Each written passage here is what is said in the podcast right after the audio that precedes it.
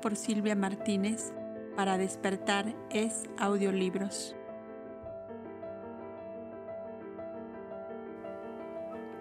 Cuando nadie sufra. Esta sugestiva palabra había dejado caer como gota de fuego Solania, la matriarca de Negadá en el impetuoso corazón del caudillo de Artinón al despedirse para volver a sus tierras. Y él, al tendido galope de su caballo negro, se repetía una y mil veces. Cuando nadie sufre mis dominios tendré la felicidad y la paz. Mas son tantos los que sufren. ¿Acaso bastaría una vida, ni diez, ni veinte, para callar el clamor de los que padecen? Los hombres que le acompañaban tan pronto tenían que lanzarse también a una carrera desenfrenada, como detener a corto paso sus cabalgaduras para seguir de cerca a su jefe, en el cual observaban violentas alternativas de ansiedad incontenible o de aletargado reposo. Como tenía grande prisa en llegar, las jornadas eran forzadas y rápidas, comprando nuevas cabalgaduras en los poblados que encontraban en las faldas de la montaña que amurallaban la pradera oriental del Nilo. Pero aquellos hombres no sabían lo que nosotros sabemos, esto es, que el caudillo de Artinón, cuyo nombre era Marván, había sido aprisionado por una red invisible, pero mucho más fuerte que las montañas agrestes, a cuyo pie abrían sus tiendas para reposar breves horas de la noche. ¿Por qué corre Marván como un avegrú, avestruz, perseguido por los chacales? ¿Por qué se detiene de pronto y su cabeza cae sin fuerza sobre el cuello de su caballo? Este hombre ha sido embrujado por la mujer de los ojos claros y de los cabellos rubios, decía sentenciosamente el más viejo de aquellos guerreros, y mucho me temo que tengamos trastornos graves para largo tiempo. Baba, decía otro. Ella manda en su redil, pero no en las montañas de Artinón, donde corren las flechas libres como los rayos del sol sin que nadie ni nada haga temblar ni el brazo ni el pecho de los arqueros. Por fin,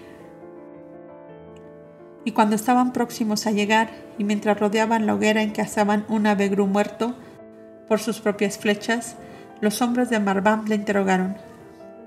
Si somos de tu confianza, le dijeron, Cuéntanos tus cuitas, y muy poco valdremos ante ti si no somos capaces de consolarte. Me habéis sido siempre fieles y espero que lo seréis en lo sucesivo. En dos palabras está dicho todo. He dado con juramento una palabra que no sé lo que he de hacer para cumplirla. ¿Qué palabra es esa que así encadena tus bríos, bravo león de la selva? La de acallar el grito de dolor de todos los que sufren en nuestro país lo has jurado por Besú, divinidad del Alto Egipto que estaba simbolizado en la luna nueva, el de la corva daga de dos puntas que manden las lluvias y los vientos. Sí, y también por Bakbartu, símbolo que representaba a Dios, el genio protector de las aguas de Van, donde vi la primera luz de la vida. Ah, el ave con rostro de mujer de pie sobre un arado, y una mujer de ese país te arrancó esa promesa, caudillo de Artinón. Estás vencido y si sales con vida no saldrás con libertad, créemelo. Si me amáis, me ayudaréis a cumplir lo que he prometido, porque bien sabéis que los hombres de mi raza antes mueren que ser perjuros o falsos. Y si aún haciendo cuanto os fuera posible no pudierais cumplirlo, preguntó uno de aquellos hombres, Beberé elixir de adormidera y vosotros me pondréis en la balsa cerca del gran torrente. Ni el furioso turbión del Nilo bravío me aterra como la voz de mi propia conciencia que me gritará, eres un perjuro y un falso. Y el caudillo de Artinón llegó a sus tierras con la frente sombría y los ojos cargados de insomnio, de cavilaciones y de recuerdos.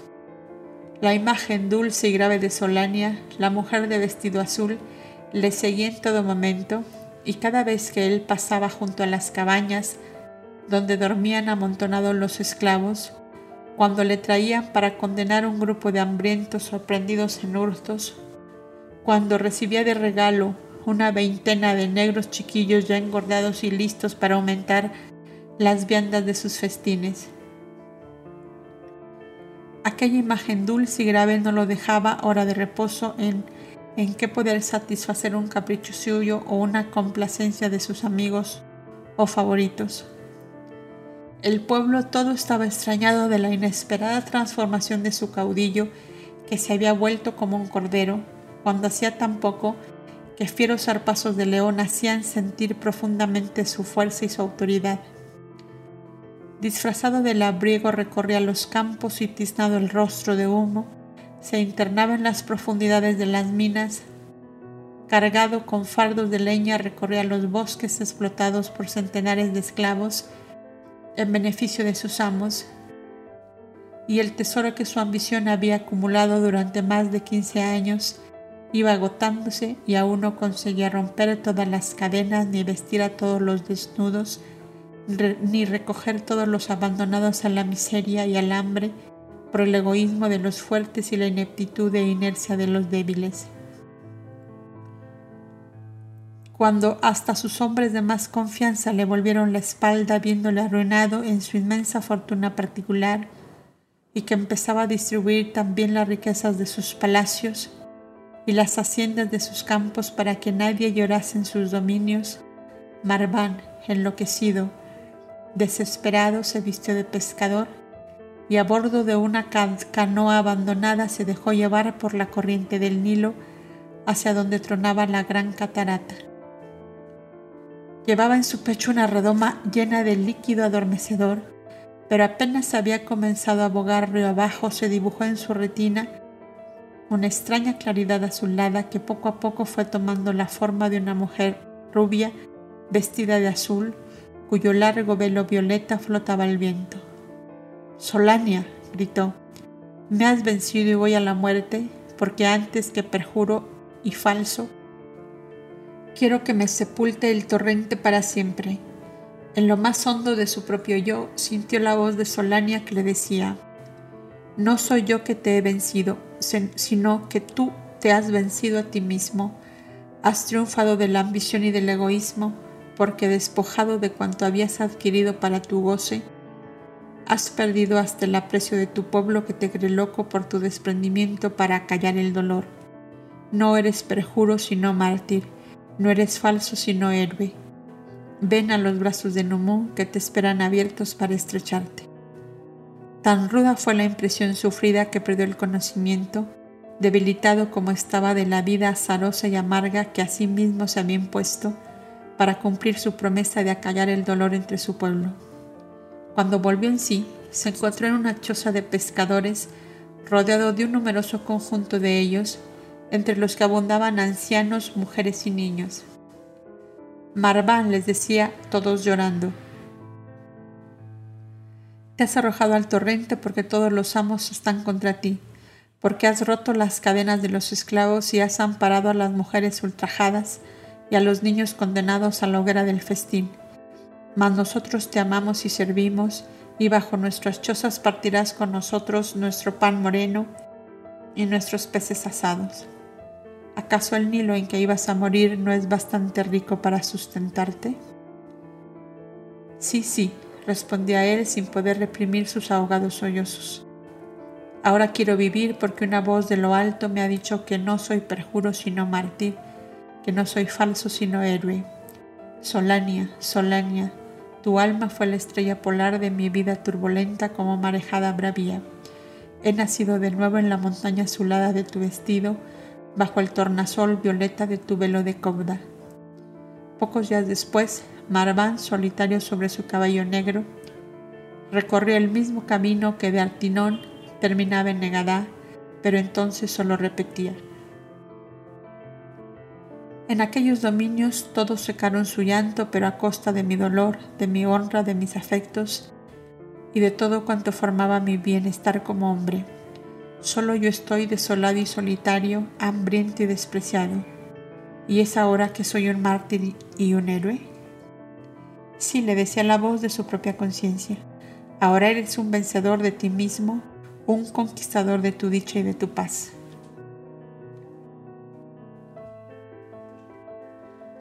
En las 25 lunas que habían transcurrido desde su primer encuentro con Solania, No me dio entre ambos ningún mensaje, ninguna noticia en el plano físico material. Pero el pensamiento como paloma mensajera, audaz, incansable, desapercibida para todos, había recorrido millares de veces el largo camino, poniendo en contacto aquellas dos almas, fatigada y doliente la una en plena tempestad, fuerte y serena la otra en la iluminada pradera del altruismo y del deber cumplido. Solania no era ya matriarca del gran santuario, porque el alto consejo la había colocado al frente de un anexo, inaugurado dos lunas antes para refugio e instrucción de berecinas, igual que el de Montecasón que conocemos y que regenteaba la anciana Elisa. La gran afluencia de las esposas secundarias de los caudillos y príncipes de la alianza había obligado a las copdas de Negadá a tomar tal resolución como medida de protección para más de 300 mujeres que sin la evolución y las condiciones necesarias para ser copdas se veían expuestas a continuar su vida en la humillación y el desorden, las unas o en la ociosa ineptitud madre de vicios las otras. Era necesario un talento, discreción y energía como las de aquella mujer para ser a la vez maestra, consejera y amiga de princesas de segundo orden, a quienes la ley había separado del esposo y a quienes esa misma ley debía abrir caminos nuevos, inundados también del sol de la esperanza, puesto que tenían derecho a su parte grande o pequeña de dicha y de bienestar. La mansión de las Berecinas había sido inaugurada en aquel gran pabellón que sirvió de refugio a los centenares de niños morenos que volvieron a Artinón con el caudillo 25 lunas atrás. Se le habían hecho con esmero las transformaciones que su nuevo destino requería, de refugio escuela, de niños arrancados a la esclavitud y a la muerte por la piedad de las coptas, se había transformado en grandiosa mansión señorial de princesas viudas o vecinas apartadas de sus esposos por la ley de la esposa única promulgada por la Gran Alianza.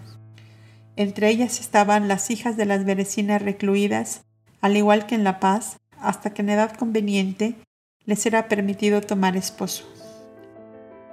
Más o menos las mismas complicaciones, la misma difícil tarea y arduo problema que el Montecasón fue negada para Solania y sus auxiliares, el abrir horizontes nuevos y serenos para la porción de almas que los acontecimientos ponían en torno suyo como inmensa bandada de avecillas errantes sin rumbo fijo, llegada de diversos países y climas con lenguas, costumbres y gustos diferentes. La mansión de Berecinas comunicaba por los jardines con el santuario central estaba por consiguiente dentro de la fuerte muralla de protección exterior consistente como se sabe en un ancho brazo del Nilo que rodeaba circularmente la inmensa muralla de piedra, detrás de la cual solo se percibía desde afuera una frondosa coronación de palmeras en torno a la vetusta bóveda del santuario Cobda. Allí se encontraron de nuevo Solania y Marván. Él parecía haber envejecido diez años. Ella había perdido también el fresco aspecto juvenil de 25 lunas atrás y había adquirido una plenitud de vida más grave, más serena, más austera si cabe, que la primera vez que le viera.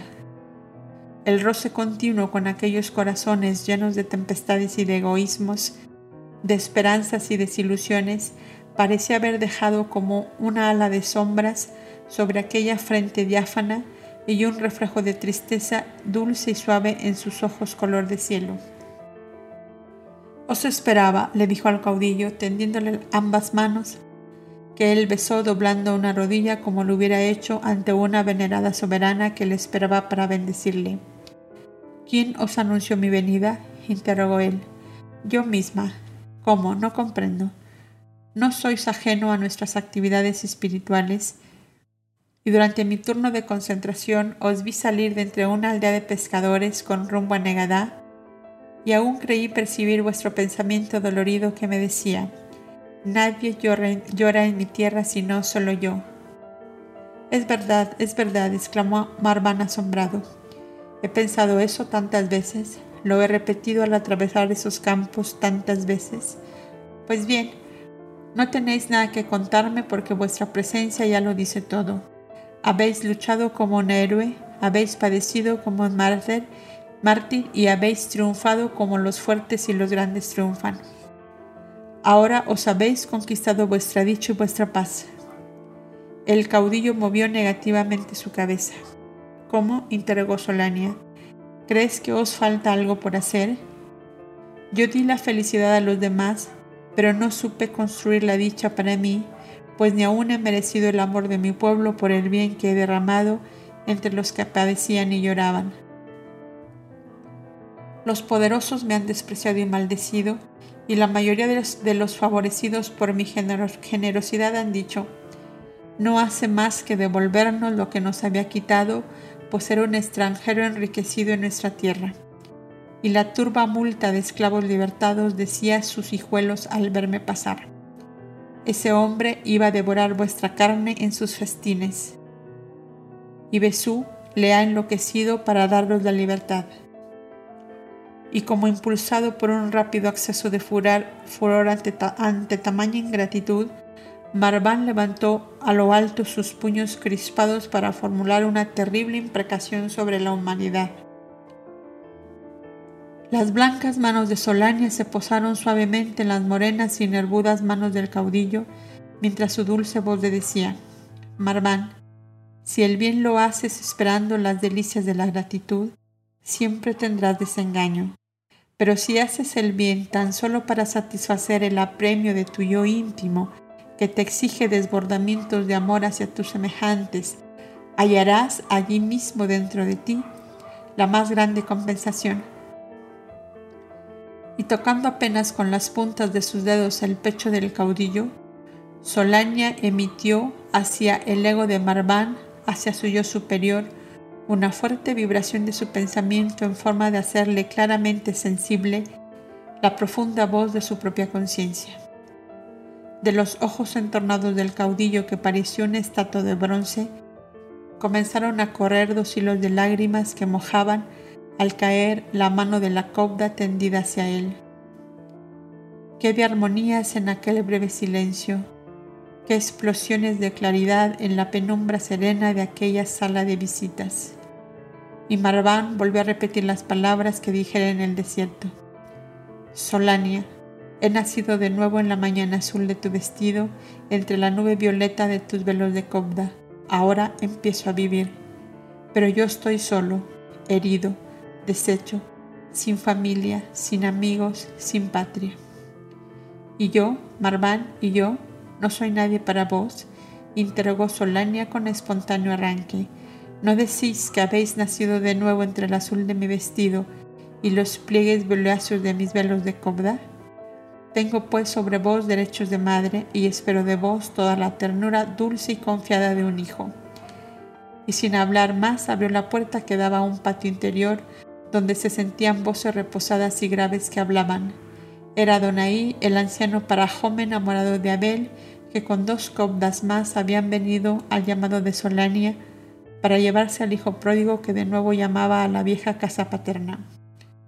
Aquí están vuestro padre y hermanos, y vuestros hermanos, le dijo Solania, y os prohíbo hablar de soledad y desamparo en medio de tanto amor como os rodea. El anciano abrazó al caudillo con inmensa ternura, diciéndole, Tú serás el hijo de mi vejez, dado a mí por el hombre luz, en esta hora de sus nupcias con la humanidad.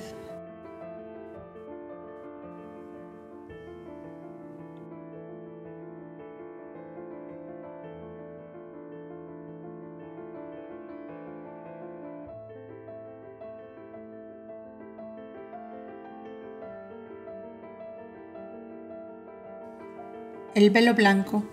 Mientras esto ocurría en las orillas del Nilo, dos acontecimientos presionaban de muy diversa manera a los coptas de la paz en las praderas del Éufrates. En el país de Galad, entre los risueños y alegres vergeles de las márgenes del descensor, dejaba el plano físico el anciano caudillo Jebús, padre de la joven reina Ada, y una embajada mensajera llegó poco después al santuario con un papiro encerrado entre un tubo de plata y cobre, y envuelto en aquel velo blanco que Ada arrojara sobre su padre el día de su último adiós. Al, al abrirlo, Boindra encontró grabado este breve y sencillo testamento. Ada, hija mía, me entregaste tu velo cuando te dejé en ese templo de la sabiduría y el amor. Él me ha marcado la ruta que seguí desde esa hora. Sobre tu velo he llorado muchas veces. Con tu velo he cubierto y vendado las llagas de mis humanas debilidades hasta curarlas una por una. Y cuando siento que se acerca mi fin, ordeno que te sea devuelto después de haber velado la faz de este cuerpo sin vida. Que la sabiduría y el amor en cuyo templo te dejé, cuando solo contabas catorce años, te marque lo que debes hacer con el pueblo que deja huérfano tu padre, Jebús de Galad. Para el Cobda Rey esta noticia solo le afectó dolorosamente porque dejaba sin realización el deseo de la reina de consolar a su padre anciano y enfermo en los últimos días de su vida, permaneciendo a su lado por algún espacio de tiempo. Y la noticia llegaba a La Paz cuando Ada estaba en preparativos de ese viaje que por múltiples causas nunca se había decidido antes a realizar. Y cuando lleno de consternación le entregaba a Boindre el blanco velo, símbolo, promesa y recuerdo a la vez, ella lo miró un largo rato como leyendo en él lo que acaso solo ella podía adivinar y comprender. Lo oprimió después sobre su corazón y recostó su cabeza sobre el pecho de su rey, mientras le decía con voz entristecida por el sollozo. Del corazón de mi padre vine al vuestro, y del vuestro, ¿a dónde iré? Al inmenso corazón de Dios, solo a Él, mi reina, porque no es tu alma avecilla que necesite descansar muchas veces en el viaje. ¿Qué rumbo seguirá aquel pueblo sin él, que tanto le amaba? El rumbo que impuso a tu padre tu velo blanco de reina Cobda. ¿No lo comprendes así en su breve y concisa despedida? Y el rey llamó a los tres emisarios que desde Galad habían llegado con la noticia. Oigamos el intercambio de preguntas y respuestas para que podamos apreciar lo que había realizado en el alma del viejo caudillo el blanco velo de la reina Cobda. ¿Cómo está el pueblo de Galad a la desaparición de su jefe? Una gran desolación le invadió en los primeros momentos, pero todo se tornó en calma y serenidad cuando nosotros desde lo alto de la torre de órdenes agitamos ese velo blanco anunciando al pueblo que por voluntad expresa del caudillo muerto, todos, desde el más grande hasta el más pequeño, quedaban bajo el amparo y tutela de la reina Ada y las berecinas de Jebús y sus hijos? Volvió a preguntar Boindra. Desde que Jebús dejó a vuestro lado la única hija de su primera esposa, dio carta de soberanía a sus esposas secundarias y dotó a todos los hijos que de ellas tenía, reservándose solo para sí el derecho a gobernar sus pueblos y de una porción pequeña de tierra y de ganado de donde él sacaba su sustento. ¿Y no hay enfermos ni huérfanos ni ancianos que padezcan? Los hay, pero no padecen si ellos no quieren padecer. ¿Cómo? Explicaos más. Digo, que hay ancianos y enfermos y huérfanos, pero como Jebús abrió refugios y casas de salud hasta en las más pequeñas aldeas, solo el que quiere padecer el hambre y la soledad padece. Oh, el caudillo de Galad tenía en sus manos un talismán poderoso del cual fluía la paz y la salud para todo el que pusiera su pensamiento en él. Boindra y se miraron con asombro. Y ese talismán, insinuó el rey, es ese velo blanco que os hemos traído desde allá, porque con juramentos nos exigió nuestro caudillo que así lo hiciéramos, apenas le hubiésemos dado sepultura. Pues está muy claro, quiso hacer entender que solo su hija es capaz de gobernar en paz y armonía a su pueblo pero eso no es posible, dijo la aludida. Yo no puedo permanecer en el sitio que deja vacío mi padre. Mi puesto es aquí donde él me colocó un día, y aquí estoy y aquí estaré todos los días de mi vida. Qué grande eres en tu firmeza, mi reina. Mas, Como el amor salva todos los más grandes abismos, Él nos indicará en este caso el camino a seguir. ¿No hay entre vosotros o entre los hijos de Jebús un hombre que pueda ser su continuador? Los tres embajadores se miraron como animándose a hablar los unos con los otros. Hay un extraño sujeto al cual obedecen mucho los diecinueve varones de nuestro jefe. Bien sabéis que entre ellos y las hijas mujeres está repartida toda la tierra occidental del río de desde el norte del mar de la muerte hasta la vertiente que le da origen. Cada uno de los hijos es un pequeño jefe de tribus y hasta hoy todos obraron de acuerdo a la voluntad paterna en primer lugar y de acuerdo a los consejos de Palastín en segundo término. Y ese Palastín preguntó el rey. Es el extraño sujeto al cual hacíamos referencia hace un momento. ¿Y por qué es extraño ese hombre? Porque vive de diferente manera que los demás. Jebús le dispensó gran consideración y le tuvo por amigo, pero nunca consiguió que aceptase el mezclarse en el gobierno del pueblo. Vive en la soledad, construye utensilios de hueso, de cuerno y de barro, y cura diversas enfermedades. La gente le quiere por su gran bondad y desinterés, pues prefiere perder siempre antes que reñir con nadie. Si este hombre quisiera gobernar el pueblo, sería otro Jebús. Creo, dijo otro de los embajadores, que solo aceptaría ser un consejero de los hijos de Jebús si ellos unidos como hasta hoy continuaran en sus respectivos puestos y siempre con la idea fija de que la reina Ada constituyera la suprema autoridad del país.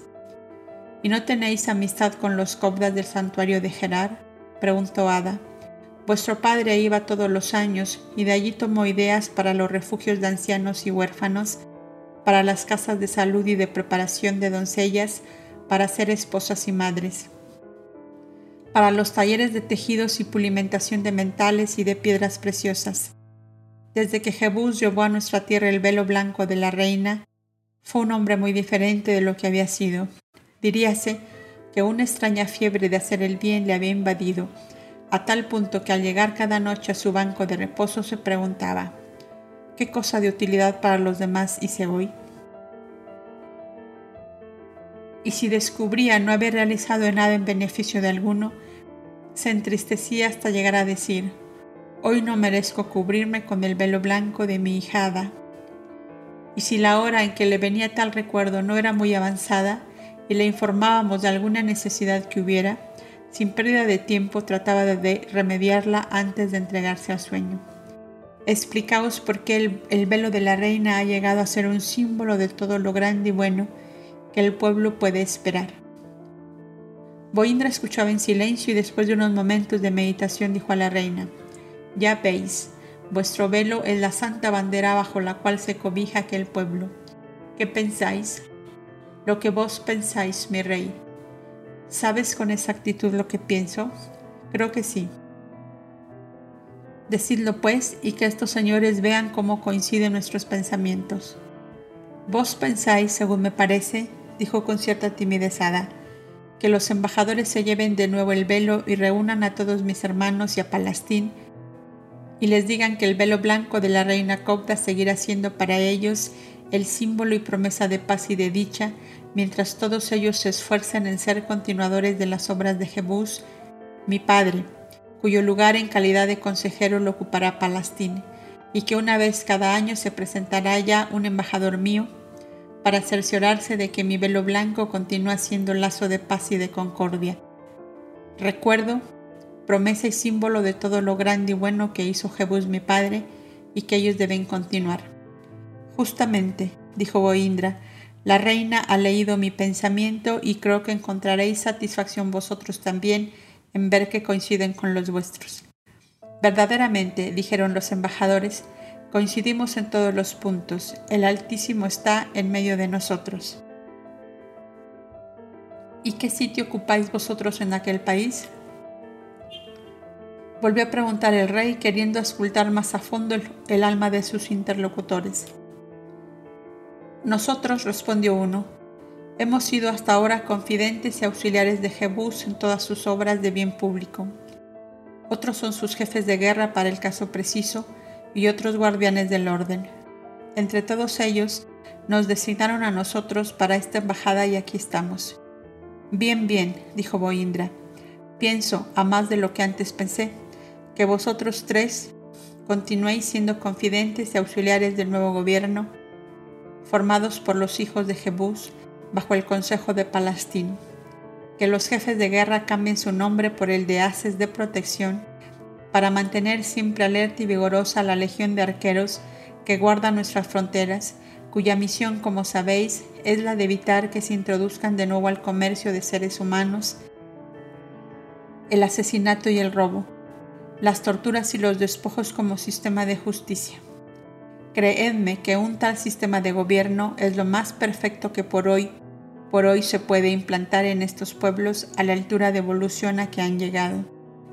Y cuando los embajadores tornaron a su tierra conduciendo de nuevo el velo blanco de hada, con su voluntad grabada en lámina de piedra, con su firme la de su rey, el delirio de aquel pueblo llegó a su más alto grado y las mujeres todas cubrieron su cabeza con un velo blanco en forma de toca y los hombres torcieron un velo blanco y en forma de casquete lo llevaron a la cabeza y velos blancos en forma de mantos y velos blancos en forma de cíngulo. Fue desde aquella hora la prenda reveladora de nobleza, de virtud, de todo lo más bello y grande que podía existir en el ser. Y llegó a ser uno de los castigos más oprobiosos para todo delito, el privar por mucho tiempo el derecho de usarlo a todo hombre o mujer que hubiese sido sorprendido en falta grave en contra de las leyes de la gran alianza. Mirad que no obren en vosotros la sugestión y el fanatismo, decía el solitario Palastín, viendo que de la delicada ofrenda de amor de una hija a su padre, llegó con el tiempo a hacerse un medio de encubrir hipócritamente las más espantosas miserias. Mirad que el velo blanco de la reina Hada no es símbolo de grandeza material, ni os da poderío sobre vuestros semejantes el solo hecho de usarlo. Hipócritas, perjuros y falsos sois, si ceñidos con el velo blanco, os entregáis al pillaje y al robo cuando no tenéis testigos de vista, cuando azotáis a vuestro siervo, cuando abandonáis a la miseria a vuestros enfermos, a vuestros ancianos y a vuestros niños.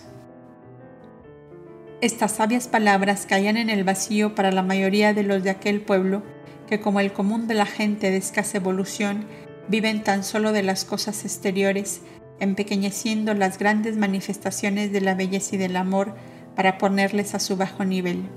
Y así vemos que el velo blanco de una reina cobda, símbolo de una elevada espiritualidad y de una gran pureza de vida y rectitud en las obras, se transformó por obra y gracia de la miseria humana en ídolo o talismán de un culto plagado de idólatras, ceremonias y ritos que al correr de los tiempos sepultaron por completo en el olvido el origen sencillo impregnado de ternura y de belleza que tuvo en su principio el blanco velo que una reina cauda de 14 años dejaba caer sobre la cabeza de su anciano padre desde lo alto de un santuario, mientras le miraba alejarse para no volver.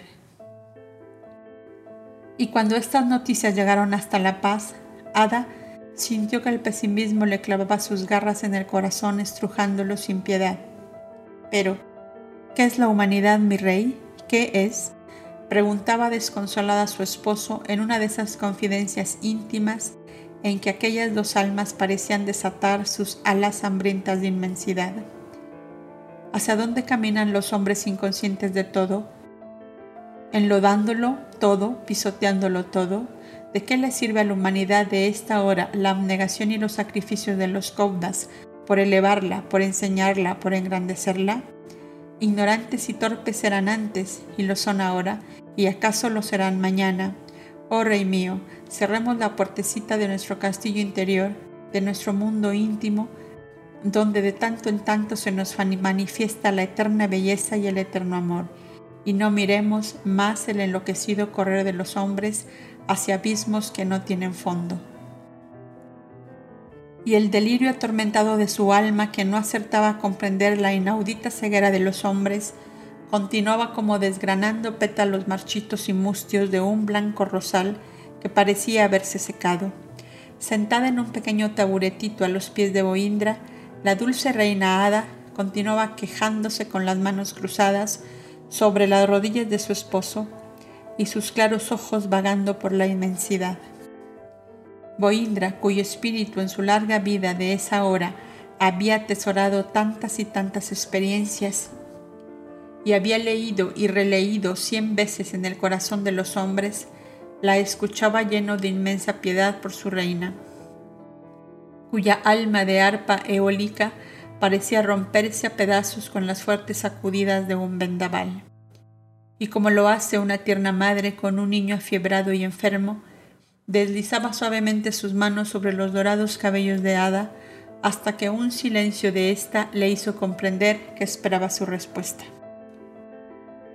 Mi reina, mi dulce reina, le dijo, todo mi afán, todo mi afán en estas dos últimas etapas de vida terrestre que has vivido a mi lado ha consistido en cubrir para ti con pétalos de rosas blancas las miserias humanas, porque en lo más hondo de mi propio yo paréceme escuchar una voz que me dice que me fuiste dada como una caricia del infinito, como una cadencia, como un perfume, como resplandor de un suave amanecer, para que me fueras tierno recordatorio de la bondad, de la belleza, del amor, del amor eterno e infinito, del cual somos una chispa, todos los seres de la creación.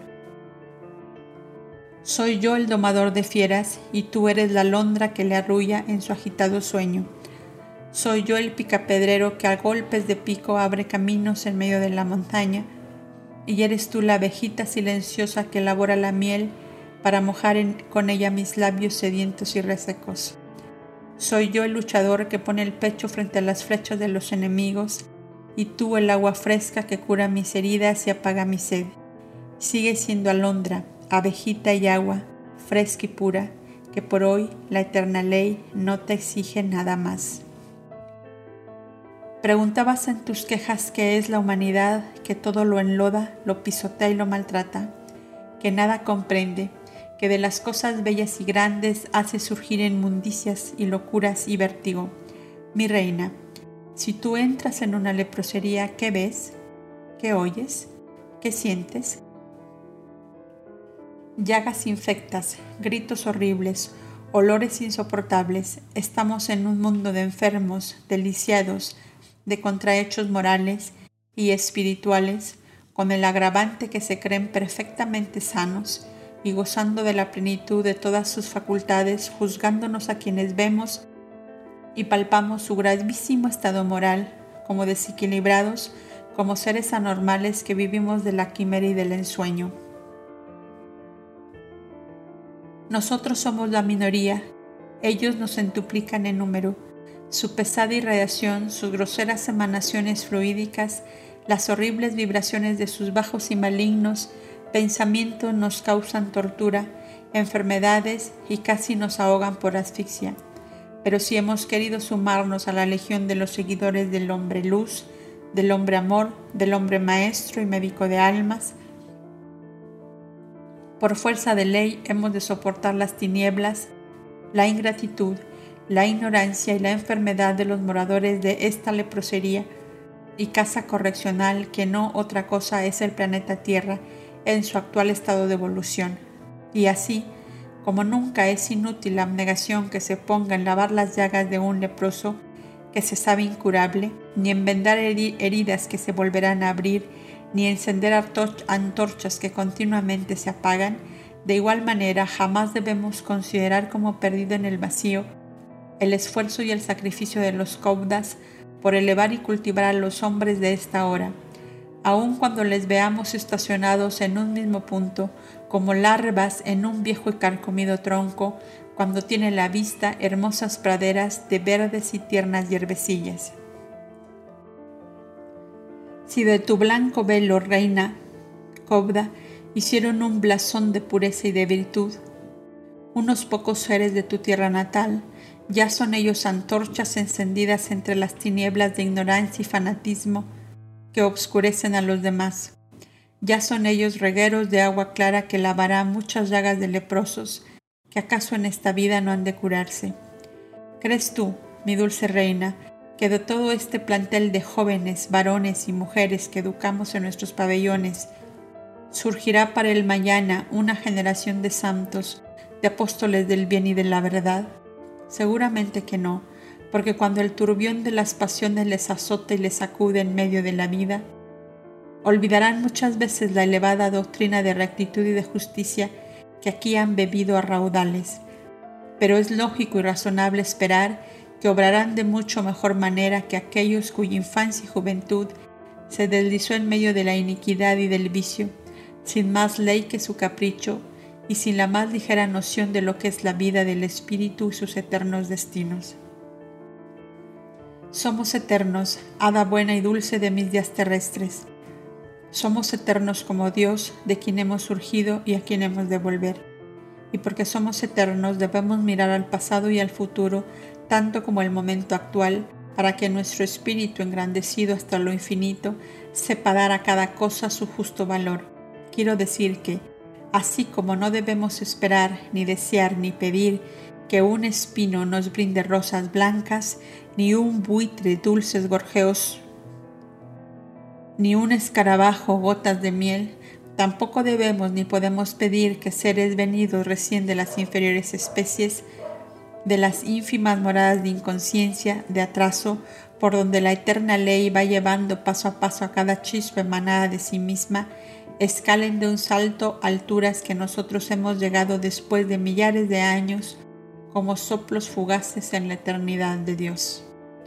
El cobda que quiere extraer del fondo de todas las cosas lo más hermoso que hay en ellas no debe encerrarse jamás en el reducido círculo de la hora presente, como hacen el común de los hombres, ignorantes de lo que han sido en su pasado, de lo que serán en su futuro, porque esta equivocada forma de contemplar el grandioso y eterno panorama de la vida engendra la intolerancia, la vanidad y el orgullo para arrojarnos después a un caos donde el desaliento, la desesperación y el pesimismo cortan los vuelos del espíritu y ahogan sus himnos inmortales con gritos de odio y furor. En el círculo de la hora presente se encierra el guerrero hambriento de conquistas, de grandezas y de poder, creyendo labrarse con ella una gloria imperecedera y eterna, cuando a la vuelta de breves años entrará de nuevo a la vida como un esclavo, como un harapo, como una piltrafa de humanidad estrujada por todas las angustias y arrojado por deseos que no ha de ver realizarse. Mas, el Cobda busca de conocerse a sí mismo, leyendo en su pasado y toda esa inmensa cadena de vidas consecutivas de múltiples y variadísimas formas desde la materia inorgánica hasta llegar a la conciencia del ser cargado de miserias, de crímenes, de desviaciones de toda especie, le dan la clave de cuanto le rodea en la hora presente y de todo cuanto encontrará en su porvenir. Y ya que la eterna ley nos ha permitido entrar en el augusto santuario donde la verdad encendió sus antorchas y el amor desgranó las estrofas de sus cánticos nupciales, Hagamos del amor y de la verdad nuestro divino sacerdocio, nuestro sublime apostolado, sin desalentarnos por los que no nos escuchan nuestro canto ni quieren ver el resplandor de nuestra lámpara encendida. Oh mi reina entristecida por las miserias y desviaciones humanas, me decías hace un momento que cerremos la puertecita de nuestro castillo interior para no mirar más el enloquecido correr de los hombres hacia abismos que no tienen fondo. Y yo os digo que desde lo alto de ese castillo bajemos de tanto en tanto al polvoriento camino por donde pasan en agitada turba los que no saben de dónde vienen ni a dónde van, corriendo en pos de fantasmas de dicha que huyen cada vez más veloces y que nunca se dejan alcanzar. Y bajemos con nuestras ánforas de agua clara, con nuestro pan de flor de harina, con nuestra lamparilla bien provista de aceite, por si alguno de aquella turba febril y jadeante tiene hambre y sed y quiere encontrar a favor de nuestra lámpara el camino del amor y de la paz. En el loco furor de aquella carrera humana sin rumbo, corremos, es verdad, el riesgo de ser atropellados y arrastrados, y nuestras ánforas derramadas en la tierra y nuestro pan confundido con lodo, y quién sabe, ¿Acaso con la luz de nuestra lámpara la muchedumbre incendiará los campos para iluminar la espantosa tragedia de la noche tenebrosa que los envuelve. Tal es la misión del ser consciente de sus destinos, que sabe lo que es, de dónde viene y a dónde va, y recogiendo cada día agua clara de la fuente que nunca se agota y flor de harina de trigales que jamás se secan, espera eternamente a que unas manos se tiendan hacia él para pedirle, como él las pidiera en remotas edades pasadas, a los que antes que él llegaron al santuario augusto de la verdad y del amor. Ves, mi reina, cómo debemos contemplar el grandioso y eterno panorama de la vida, para que el desaliento y el pesimismo no sequen nuestros rosales ni apaguen nuestra lámpara? ¿Veis cómo los caudas tienden sobre la inconsciente humanidad que lo rodea el blanco velo de su pensamiento iluminado de amor como voz sobre la cabeza de vuestro Padre y sobre las turbas de vuestro pueblo, aun cuando solo unos pocos lo recojan en lo más hondo de su corazón? Ada volvió sus ojos a encontrar la mirada dulce y profunda de su rey, mientras le decía con ingenuidad casi infantil, Yo sé que me perdonáis este momento de debilidad y olvido de lo que debe ser a vuestro lado, porque vuestro corazón vive amando y perdonando, mas siento demasiado helada la escarcha que cayó sobre mi alma, envolviéndome como en una brisa de muerte y como una flor marchita dobló su cabeza sobre las rodillas de su rey, donde tenía cruzadas sus manos. Boindra adivinó la silenciosa explosión, última ráfaga de una tormenta interior que se apaga, y con voz suavísima de arrullo le dijo como adormeciéndola, Descansa en mí, paloma mensajera del amor eterno, y deja que su soplo divino te envuelva de nuevo como tu velo blanco al anciano padre que se transfiguró bajo sus nieblas serenas.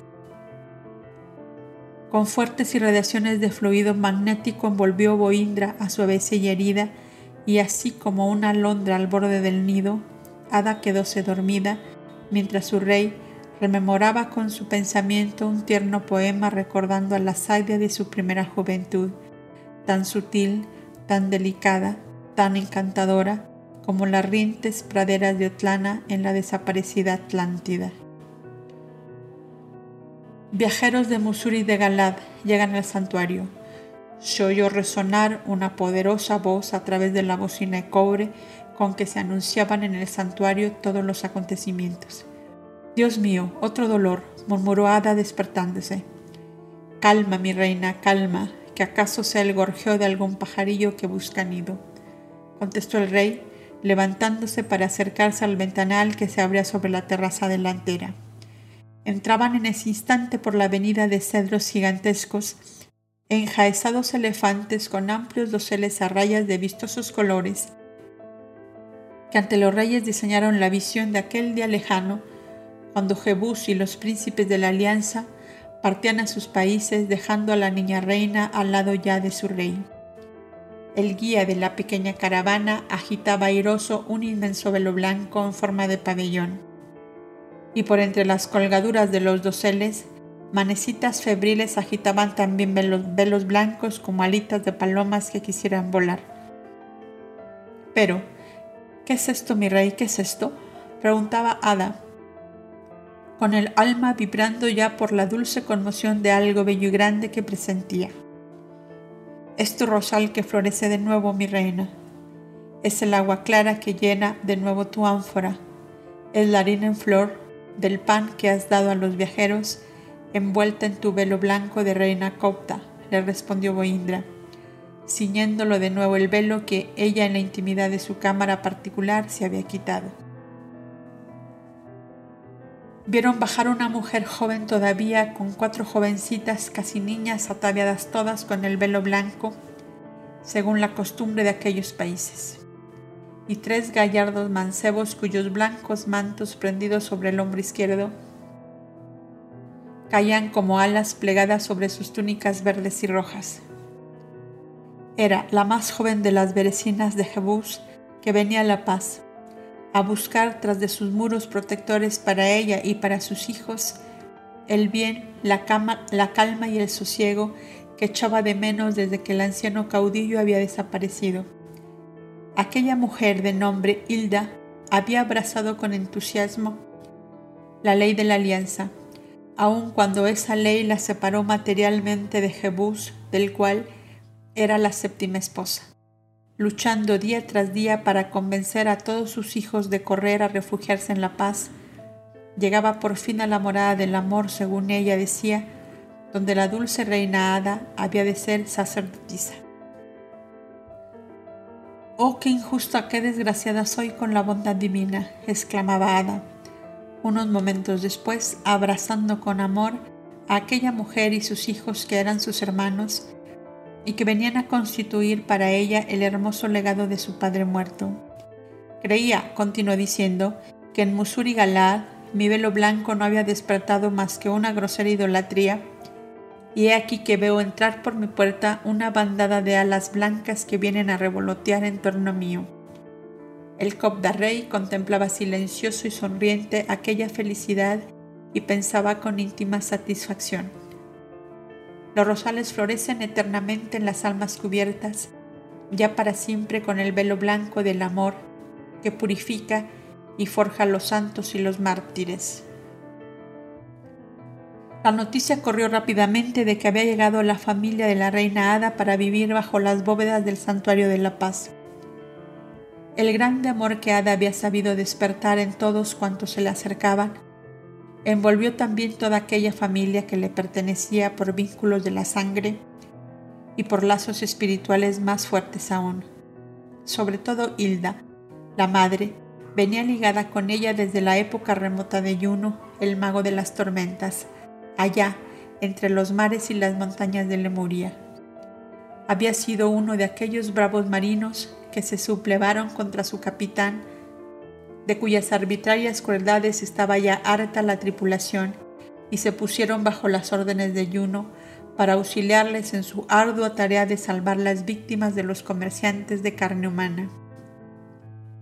Y cuando la catástrofe del barco en que Juno y Vesta se hundieron bajo las aguas del mar sereno, la tripulación fue apresada y vendida como esclavos en países cercanos, y ese ser fue comprado por la madre de uno de aquellos príncipes amigos de Juno, que por alianza con él continuaba arrancando víctimas a la piratería hambrienta de hombres.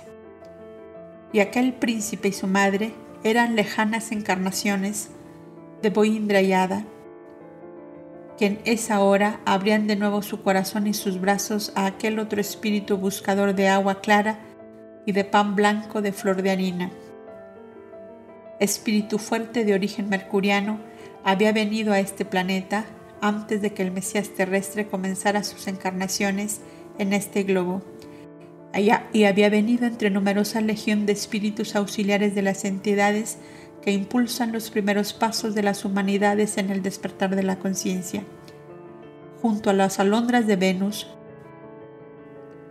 son los mercurianos como la rama en que aquellos forman su nidos, como el hueco de la peña que los defiende de las borrascas, como la ráfaga del viento que abate el ave de rapiña que busca devorarla. Son seres de la fuerte legión que en la ciencia de los espíritus se ha denominado del poder o de la destrucción, y cuya misión es la de impulsar la evolución de las humanidades en sus épocas de escaso progreso moral y espiritual. Y si de la maravillosa alianza y solidaridad de las almas hemos de hacer un parangón que refleje pálidamente la verdad, diríamos que forman como una grandiosa y magnífica orquesta donde son los amadores de Venus y sus planetas afines. La nota suave y delicada, y los del poder de la destrucción, las notas vibrantes y poderosas que semejan silbidos del viento o estruendo de tempestad. Tal era el espíritu encarnado en Hilda, la séptima berecina del príncipe, del príncipe Jebus, acompañada de sus siete hijos, todos muy jóvenes, acababa de llegar a La Paz. Aldis, Elia y Mavi la recibieron como a una antigua conocida. Creían haberla visto muchas veces, sobre todo el primero, que luchaba en su mente por avivar el recuerdo, hasta que Daves, el gran vidente que estaba entre los lirios vivos, anunciaba. Esa mujer es la reencarnación de la reina Iva, esposa de Nojepastro de Otlana, Fue pues la madre de la princesita Sofía, abuela de Abel, y entre sus hijos vienen también espíritus de la misma falange, y preveo que formarán como una coraza en torno de Ada cuando vengan para ella y para esta casa días pesados de dolor y de borrasca. Y Boindra al saberlo decía bromeando a su reina, tu velo blanco y sutil sabe ser también red de bronce y de plata cuando se derrama el granizo y la escarcha.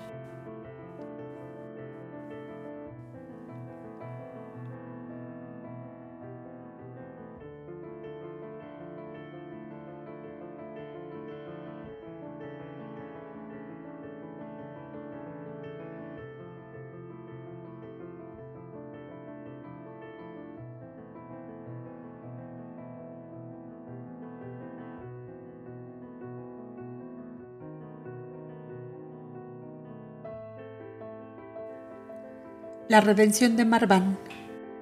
Contemplando en la luz astral los panoramas que voy escogiendo como el coleccionista las obras de arte, aquella en que encuentra más belleza, más emotividad y más enseñanza a la vez, me digo a mí mismo, si sabes observar bien, si sabes encontrar la flor caída bajo la sombra del frollaje, o el rayo de luz filtrándose por un resquicio, o la nota más delicada de una cadencia, o la vibración de miradas que se cruzan en silencio y de pensamientos que aletean en la sombra, no necesitas, oh historiador de tragedias humanas, no necesitas, digo, nada más que tomar la pluma e ir diseñando a grandes rasgos lo que ves sin preocuparte de crear, porque todo está creado y vivido una y mil veces en cada día, en cada hora de los millares de días y horas que marcó la eternidad.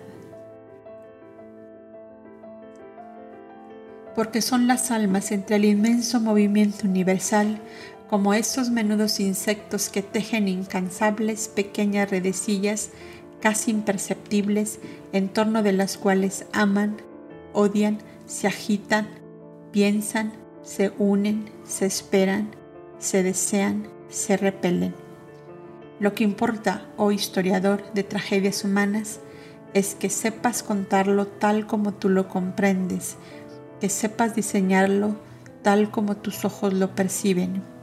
Y con mi lente de observación hacia Negada, la ciudad santa de los antiguos caudas, continuó copiando lo que la maga del infinito, la luz, me va dictando con imágenes impalpables y con voces sin sonidos. Tú serás el hijo de mi vejez, había dicho el anciano Adonai al Parajome, al gallardo caudillo de Artinón cuando le fue entregado por Solania, allá en las delicadas penumbras del parlador, en el santuario de mujeres, situado como se sabe a la orilla del mar y junto a uno de los robustos brazos del delta del Nilo. Distaba del santuario de hombres unas mil brazas y la travesía se realizaba por un ancho camino de piedra elevado sobre el nivel de la tierra unos diez codos.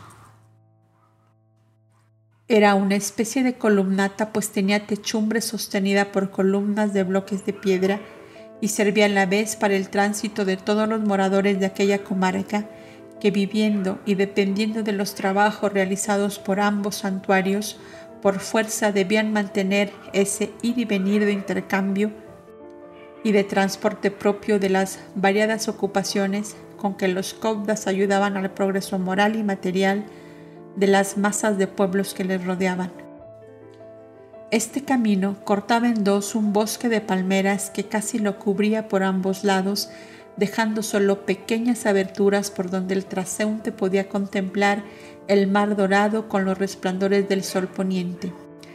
A esa hora le atravesaban Adonai y Marván, solos, porque los dos caudas compañeros se habían adelantado hacia el gran santuario que apenas se diseñaba al final del camino como una inmensa mole de piedra que surgiera del mar. No hablaban porque el anciano adivinaba en su compañero una lucha interior que iba a desatarse como en una tempestad y con su poderoso pensamiento lleno de luz y de amor, buscaba de fortalecerle, de curarle, de abrirle horizontes nuevos, con nuevas claridades y nuevos panoramas. Cuando estaban ya a pocos pasos del vetusto e imponente edificio, Adonai observó que el joven acortaba sus pasos como si quisiera retardar el momento de su llegada. Si os place, hagamos aquí un descanso, le dijo el anciano, sentándose en uno de los bancos adosados a la balaustrada de piedra de la columnata. Vos no os sentáis por cansancio, sino porque adivináis mis vacilaciones para volver al nido, le dijo tristemente Marván. Y bien, hijo mío, ¿acaso no tengo yo el derecho de ser complaciente con vos? Una sola cosa me permito observaros, y es que, no os atormentéis con la idea de que trocáis vuestra libertad de acción por un sometimiento absoluto de vuestra voluntad. No porque lleguéis a este santuario estáis forzado a quedaros para todo el resto de vuestra vida. Sabéis que tenemos allí amplias hospederías donde casi nunca falta algún viajero que por diversas razones se encuentre negada. ¿No podéis ser vos uno de ellos? Tan solo Solania y yo conocemos vuestro pasado. No sé si os reconocerán algunos de los que más cerca estuvieron con vos. Estáis tan cambiado con el oscuro color que habéis dado a vuestro rostro. ¿Por qué, pues, dejáis entrar en vos esa idea pavorosa de que marcháis a lo irremediable? Es que estoy envuelto y torturado por lo irremediable, contestó Marván a media voz y como si temiera que las ramas de las palmeras que le sombraban pudieran escucharle. Nada es irremediable en el infinito seno de Dios, dijo con solemne acento el parajome para quien empezaba a diseñarse la tragedia íntima que agitaba en dolorosa convulsión el corazón de Marván. Venís del mundo exterior donde, donde la inconsciencia de los seres los agita y sacude como a un pájaro aturdido que no acierta hacia dónde ha de tender el vuelo. Necesitáis, pues, muchos días de reposo, de calma, de meditación. No tenéis prisa ninguna por decidir vuestro camino futuro. Lo que decidáis decidido quedará. ¿Dónde está pues lo irremediable? Habéis dejado hogares vacíos, hijos sin padres, esposas abandonadas, padres o hermanos sin amparo y sin medio de vida. Nada de ello es irremediable porque para todas esas fases de las necesidades humanas, la divina sabiduría nos ha dado la clave y no hay enigma, ni problema, ni encrucijada que la sabiduría y el amor no puedan salvar. Y el anciano, tomando suavemente una mano del altivo y torturado Marván, añadió con su voz emocionada por la ternura. ¿Cuál es, pues, hijo mío, lo irremediable que te atormenta? ¿Estáis enterado, preguntó Marván, de todo cuanto ha pasado desde que por primera vez vine a Negadá, llamado por la matriarca Kouda, para recabar de mí la libertad de todos los niños destinados al sacrificio? Estoy enterado de todo porque nuestras hermanas obran siempre de acuerdo con nosotros en lo que al mundo exterior se refiere. Adivináis que todo cuanto yo hice tuvo por causa y origen el amor? Hijo mío, ninguna obra grande se realiza sin amor, porque es como el agua y el sol que anima y da vida a todo cuanto existe.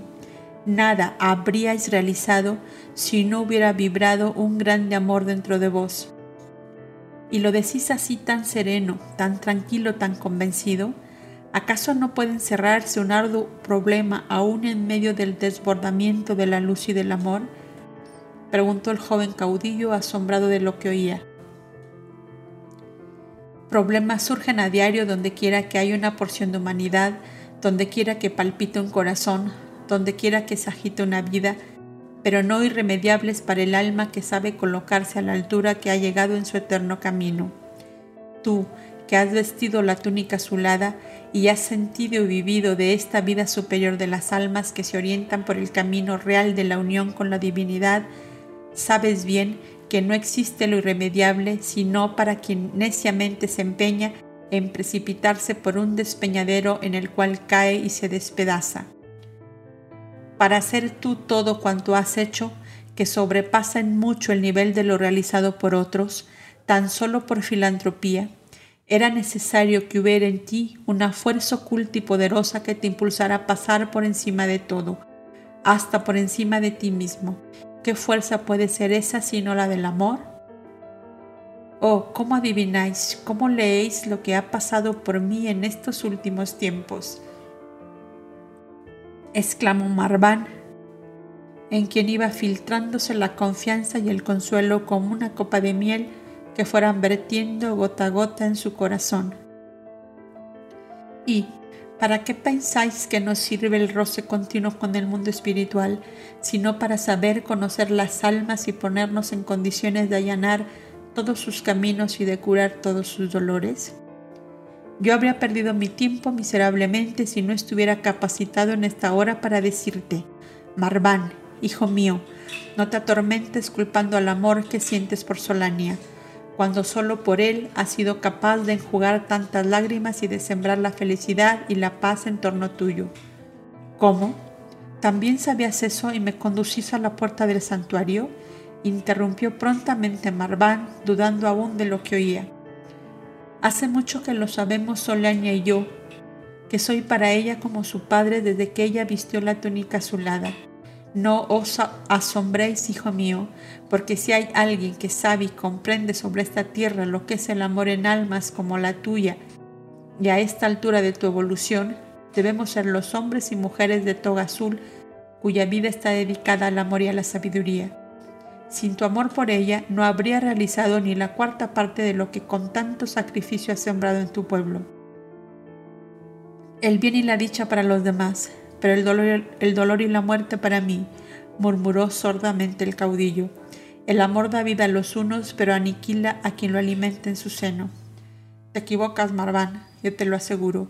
El amor, cuando hace al alma capaz de nobles y grandes acciones, es benéfico en alto grado para quien le dio vida en su seno. Y para que llegues a estar de acuerdo conmigo, analicemos juntos al profundo sentimiento que se ha hecho dueño de todo tu ser. Yo iré señalando los pasos que has dado, los caminos que has seguido, mientras agrandaba en ti la mística llama. Cuando Solania se presentó ante ti como la dulce visión de la piedad que te rogaba la tuvieras de los centenares de niños esclavos destinados a la hoguera del festín. La irradiación de amor que como una aureola la envolvía te atrajo, te fascinó, la sentiste tan suave, tan honda, que sin saber cómo ni por qué, te abandonaste a ella por el bienestar que te producía. Más tarde, su recuerdo te acompañó sin cesar como el suave perfume de una redoma de cristal que llevaras en tu seno y cuyas emanaciones no podías dejar de sentir. Instintivamente nació en ti el deseo de agradarle, obrando en la forma que ella quería que obrases. Te parecía estar más cerca de ella y verla feliz, satisfecha, transportada de dicha, por lo que te noblecías y agrandabas con tus obras. Tú que sentías todos estos aleteos del amor cuando ensaya atender su vuelo, sabes que te eran tan íntimamente dulces y tiernos que los sacrificios que tú obras te imponían te eran fáciles y ligeros. Y hoy la llama es ya tan viva y tan intensa que te asustas al sentirla dentro de ti. ¿Estoy en lo cierto? Oh sí, estáis en lo cierto. Y puesto que decís que sois casi un padre de Solania, sadlo también para mí que lo necesito más que ella en esta hora espantosa de mi vida. ¿Cómo espantosa, hijo mío, cuando estás ennoblecido y engrandecido por el amor? Ese amor manifestado en ti en múltiples formas te hace desear en, esta hora un Padre a tu lado que antes no creías necesitar. Creías bastarte a ti mismo y aún te dolía que otra voluntad se interpusiera entre la tuya y tu deseo, pues ese deseo de un padre que acabas de manifestarme es otra de las alas del pájaro azul, cuya fiebre de volar, de expandirse, de correr desde su corazón a otros corazones, es tan sutil y tan dominadora que no deja ni un solo pliegue del alma sin llenarlo. Muy bien, hijo mío, te lo dije desde el principio Tú serás el hijo de mi vejez, porque de antemano sabía que así lo necesitaba tu espíritu. Decías que esta es para ti una hora espantosa. En este instante hablas no como un, hombre que está llamando a la puerta de un santuario cobda, sino como aquel que viendo una hermosa flor en lo alto de una montaña, cree inaccesible la subida para recogerla. Pero no es ese el prisma por donde tu alma debe mirar la flor blanca que se abrió a la caricia de los cielos en lo alto de la montaña. ¿Cuál es, pues? interrumpió Marván, la solución que habéis creído encontrar. Calma, no te apresures. No soy yo quien encontrará la solución, sino tú mismo dentro de poco. ¿Cómo? ¿Dónde? volvió a preguntar el caudillo. En la infinita grandeza del amor al que has llegado y donde vas a diluirte como un perfume en una llama ardiente no te reconocerás entonces a ti mismo, creerás que eres otro hombre, que has nacido de nuevo y que tus excesos y desórdenes quedan allá, muy lejos en la hondonada lodosa como trajes sucios y harapientos que dejaste para vestir los que te brindará en breve la divina realeza del amor. Pero, ¿puedo yo ser feliz? ¿Puedo vivir? ¿Puedo sentir la energía de ser útil en algo?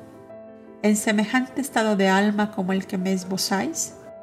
Diréis que os hablo como si jamás hubiera estado dentro de un santuario cobda, y es así a la verdad. Mi entrada a él fue forzada por la persecución a muerte de un hermano mayor, de cuyas garras me escapé por una de sus coincidencias que llamamos milagrosas, pero confieso que me avenía mal con la vida sin deseos y sin ambiciones que vivís los cobdas, y ello fue lo que me llevó al exterior cuando otros salieron a una misión.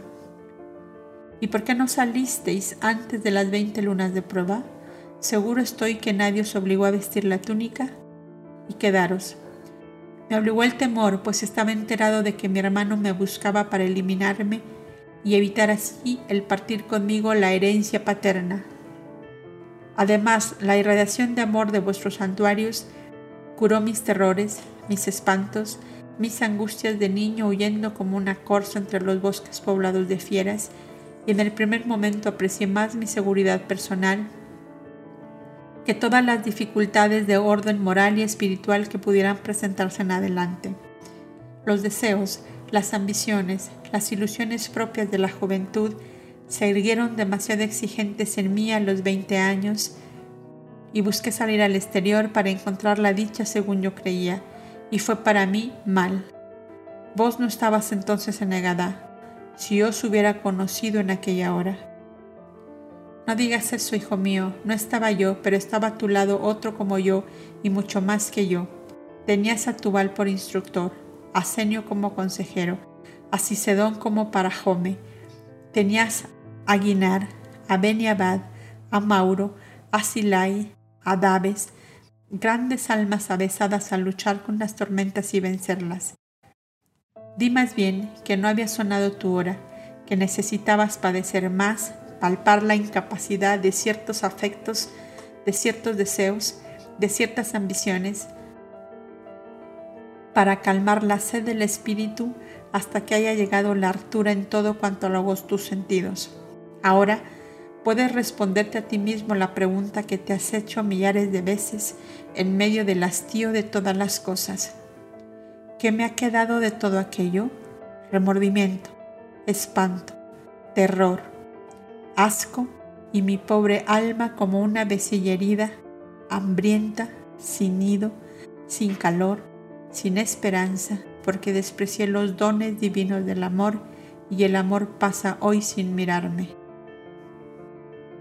Oh, es verdad, es verdad. Parece que hubieras estado escuchando toda la vida lo que dialogaba mi corazón en lo más hondo de mí mismo. Vamos, dijo Marván levantándose, que con una antorcha como vos no temo franquear la puerta. Vamos, le contestó el anciano. Y paso a paso se hallaron frente por frente a la gran puerta de entrada al santuario cuando subían la escalera de piedra. Adonai pensaba en que por ella vio subir a Abel un día como un rayo de luz del sol de amanecer inundándolo todo de sonrosada claridad. Y veía subir también a Marván como amortiguada luz de ocaso al que ensombrecían malos nubarrones de pasadas tormentas. ¿Qué abismo había entre almas? Y no obstante su corazón necesitaba de las dos. Y murmuró casi en secreto, la luz, la luz del uno alumbrará las tinieblas del otro. Ambos son míos por la voluntad invencible del amor. Marván miró la imagen de Numú esculpida en piedra en la portada y al pie de ella la fascinación de su amor. Le hizo ver leve, sutil y fugaz la imagen de Solania que le señalaba la entrada, y pasó el dintel con la idea fija de que era ella quien lo introducía en el gran santuario, donde buscaba de nuevo la sabiduría y el amor. Aquí meditaréis, aquí resolveréis todos vuestros asuntos internos, le dijo Adonai introduciéndolo en una bóveda contigua a la hospedería de hombres que servía para el cobra de turno cuando había algún enfermo. Estaba vacío entonces y presentaría al huésped todas las comodidades que necesitaba. Sois libre de pasear por toda la planta baja y por los campos, puentes y jardines. Bajaré a visitaros todas las tardes y me asociaré a, vuestra, a vuestras deliberaciones si es que de algo os puede servir mi consejo. La emoción de Marván ahogó las palabras en su garganta, limitándose tan solo a abrazar silencioso al anciano. La puerta de la bóveda se cerró tras de él y el altivo cautillo de Artinón cayó como un ciervo herido sobre el banco de reposo y sollozó largo rato. Era el final de la borrasca que hacía crujir al desgajarse los árboles frondosos pero sin raíces de cuanto había creado en su propio interior para su halago y su placer. De tal estado le sacó el llamado suave y discreto del cobda que le traía los alimentos de la noche y un velón para darle claridad. Se dio cuenta apenas le vio de la lucha interior que agitaba al huésped y con tierna solicitud dispuso en la mesa de trabajo las viandas como lo haría con un pobre enfermo impedido de hacerlo por sí mismo. Después ordenó las pieles del banco de reposo que se hallaban en completo desorden, al igual que las ropas del caudillo que de pie en el centro de la bóveda le miraba en silencio. Ahora vais a comer, le dijo el cobda acercándose. Sabiendo del país que sois, las viandas han sido dispuestas a vuestro paladar. Gracias, murmuró Marván, pero no tengo voluntad de comer, solo siento una implacable sed que me devora. Aquí tienes jugo de uvas y agua fresca, le dijo vaciando el líquido palino en un vaso de plata. Y mientras la instaba a beber, deshojaba su pensamiento como diminutas hadas blancas, dulces y suaves sobre aquel espíritu atormentado. Marván bebió y se tendió de nuevo en el lecho. Quisiera dormir un siglo sin despertar, dijo. Que la paz sea con vos, murmuró el cobda cubriéndolo con las mantas y se alejó.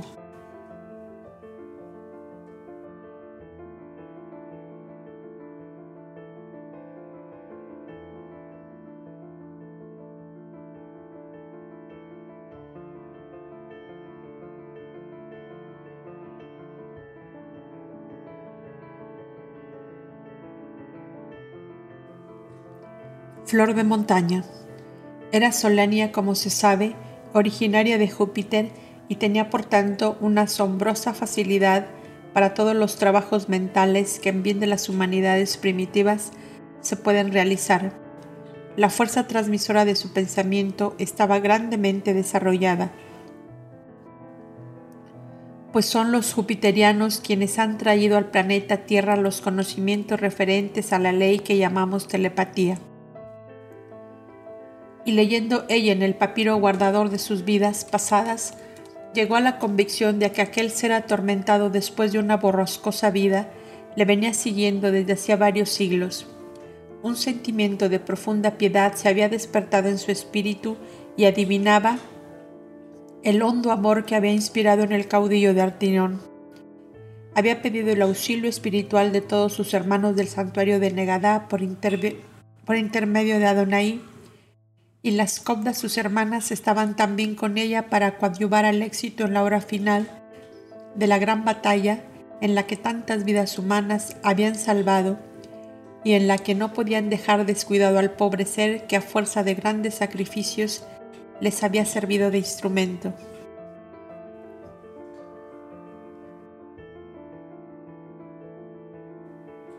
Marván representaba en ese momento el desecho y agotado marino que hubiera sostenido por largo tiempo una tabla de salvación para millares de náufragos y que habiendo salvado a todos caía vencido por la fatiga y el cansancio.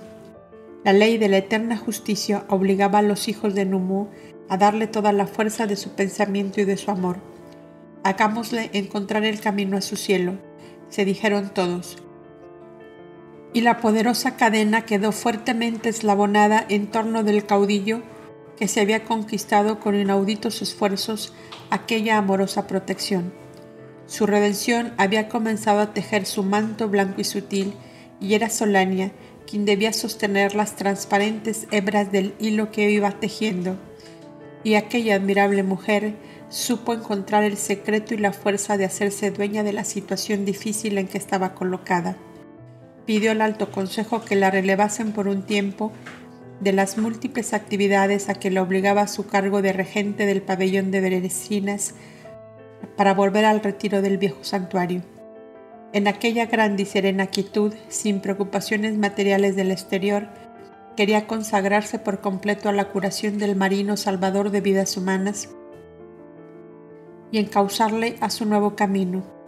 Y de acuerdo con Adonai, dispusieron el camino astral y el plano necesario para que la corriente telepática quedase establecida entre Solania y Marván. La hora fijada era el caer de la tarde en que Adonai bajaba a reunirse con Marván bajo un bosquecillo de naranjos que se hallaba detrás de la hospedería, sitio poco frecuentado no habiendo enfermos del exterior y cuyos aromáticos efluvios convenían grandemente a aquietar el sistema nervioso de los que iban a buscar paz y sosiego. Esta es la hora y el sitio en que la luz divina tenderá su claridad para ti, hijo mío, decía el anciano para Jome a su huésped. Pero, es que ese amor profundo ha llegado de tal modo a adueñarse de todas mis facultades que veo a Solania en todas partes, en el cielo, en la luna, en las estrellas, flotando entre las ramas lacias de las palmeras o en el claro espejo de la fuente en que me inclino a beber. ¿Cómo pues he de llegar al sosiego y a la paz? Así hablaba Marván, vaciando su alma herida y enferma en el sereno corazón de Adonai.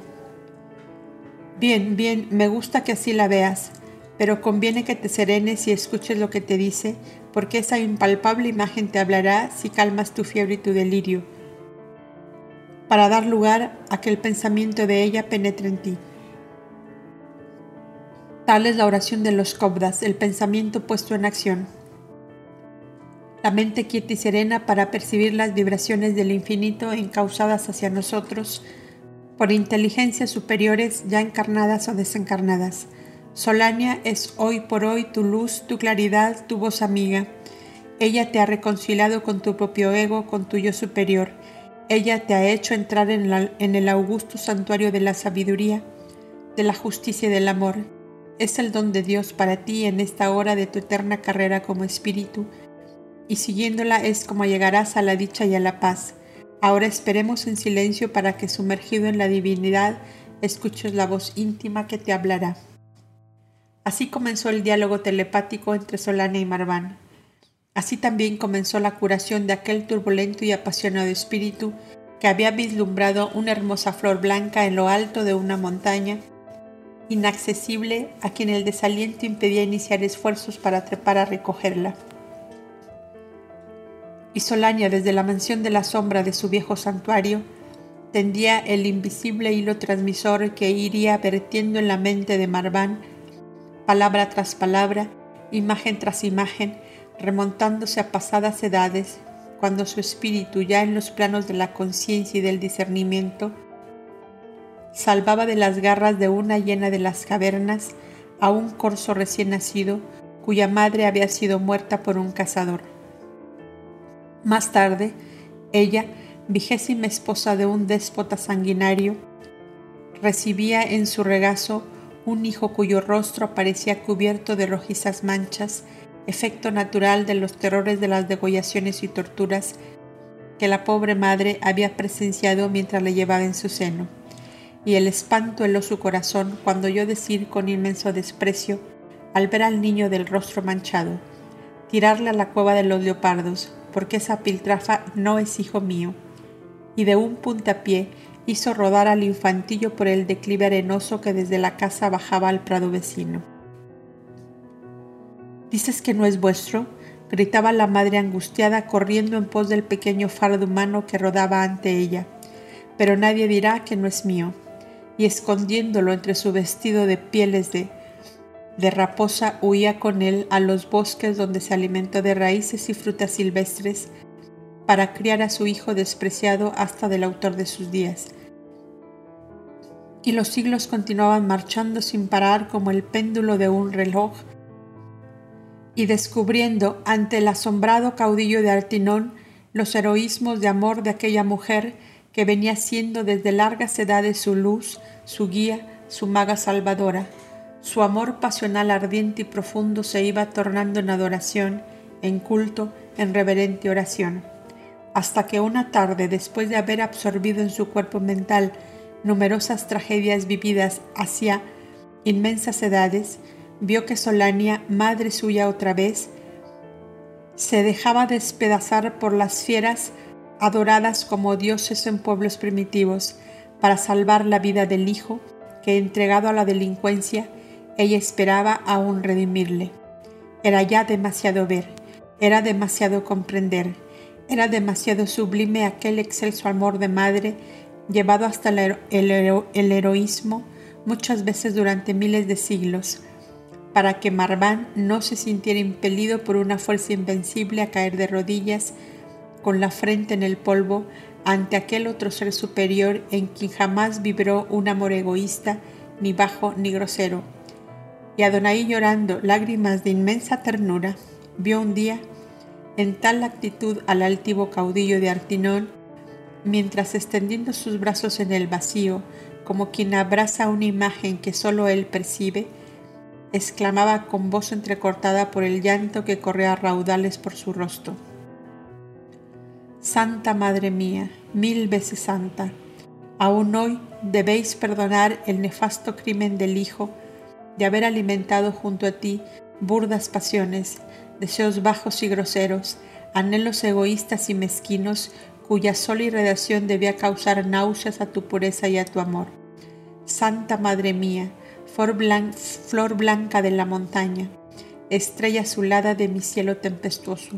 No soy digno de llamarme hijo tuyo, jamás lo seré, aunque rueden los siglos sobre mí como nube de arena que arrastra el vendaval. Y Marván, como presa de un paroxismo de dolor y de fiebre, cayó exánime entre los brazos de Adonai que le había acompañado todas las tardes porque esperaba esta crisis final. Ocho días estuvo entre la vida y la muerte. Las violentas y recias sacudidas que había sufrido al descorrer la pesada cortina con que encubren los siglos sus inmensos secretos, le produjo aquella alteración en su sistema nervioso y una fiebre delirante de la que los tiernos cuidados de los cobdas le arrancaron con éxito. Cuando se despertó en la gran enfermería común, descubrió a Solania que con dos ancianas cobdas velaban su sueño sentada al lado de su cabecera, aquella heroica mujer que tanto y tanto había padecido por él, retenía una de sus manos entre las suyas esperando su despertar. Hijo mío, fueron sus primeras palabras. Necesito que vivas para que me ayudes a realizar una grande obra como la que Dios ha permitido que yo realizara contigo. Tengo otros hijos, muchos hijos, hermanos tuyos, que aún no llegaron hasta el corazón de su madre, y tú serás quien me dé la inmensa felicidad de atraerles al hogar de la paz y del amor, donde mi corazón les espera como tanto te ha esperado a ti. Marván se incorporó en el lecho y besó suavemente aquella mano blanca y fina, como si fuera una delicada azucena que temiera romper entre las suyas. Madre, murmuró por fin. Santa Madre bajada de los cielos como un rayo de luna sobre mi frente abatida por mis crímenes, por mis maldades, por mis bajezas y miserias. Conozco que tus lágrimas me han lavado, que tu amor divino y santo me ha purificado. Soy otro hombre, he nacido de nuevo. Oh blanca flor de montaña, qué breve era el camino para subir hasta ti y yo no lo conocía. Y levantándose del lecho como si un nuevo vigor circulara por sus venas, se asomaba a los ventanales encontrando más bella y riente la pradera, más azules las aguas del mar, más rumorosas las cascadas pequeñas que formaban los riachos del Nilo, serpenteando al pie de la muralla. Ahora soy fuerte y os podéis apoyar en mí, madre mía, le dijo, ofreciéndole el brazo y saliendo con ella, seguidos de las dos ancianas que lloraban en silencio, hacia la columnata aquella que conducía hasta el santuario de mujeres. Habéis venido a asistirme en mi enfermedad, añadió, justo es que os conduzca a vuestra morada.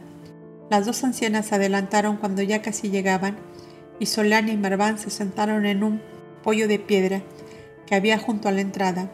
Habían hecho el camino en silencio, pero los pensamientos habían hablado, cantado, llorado, y creado a la vez hermosos poemas, copias del pasado que revivirán acaso en el futuro. De modo, dijo ella, que ya habéis elegido vuestro camino. Sí, madre, sí, mas, ¿cómo lo sabéis si yo nada os dije? El alma de una madre de muchos siglos no necesita las palabras del hijo para saber lo que piensa y lo que quiere. Por las historias que mi pensamiento te ha contado desde que llegaste al santuario, debes haber comprendido que un fuerte lazo fluídico unía tu espíritu al, mío. No necesitamos pues palabras para entendernos. Sabes ya nuestro remoto pasado. Hemos venido tú y yo de otro planeta al cual la ley eterna me tornará en breve. Por eso, tu redención me urgía, pues en esta etapa de nuestra vida eterna serás mi auxiliar en una obra de redención humana terrestre que aún me falta por realizar. Y volviendo la vista hacia occidente señaló con el dedo un oscuro promontorio que avanzaba sobre el mar con una enorme cabeza de dragón, como una enorme cabeza de dragón. ¿Ves? le dijo, aquel negro peñasco pues allí hay una raza cuyo caudillo es un ser ligado a mí como tú, pero que aún está de mí más lejos que tú. Dos cobdas náufragos están allí cautivos de aquella raza y solo nuestros pensamientos unidos les mantienen vivos en medio de aquellos salvajes. Puesto que has decidido ya tu camino y vas a vestir la túnica azulada, yo he obtenido del alto consejo que te den que te la den cuanto antes para que formes parte de los diez cobdas que irán en breve a aquella región.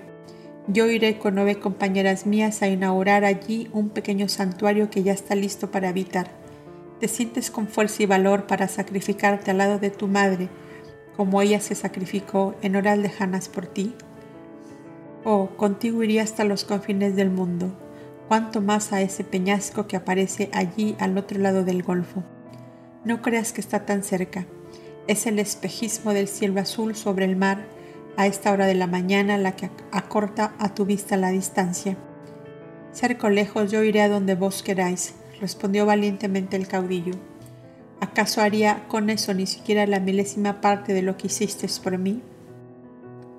Y Solane y Marván, la madre y el hijo, fueron los fundadores de una antigua civilización de la cual la célebre Cartago de la historia representa quizá el último vestigio.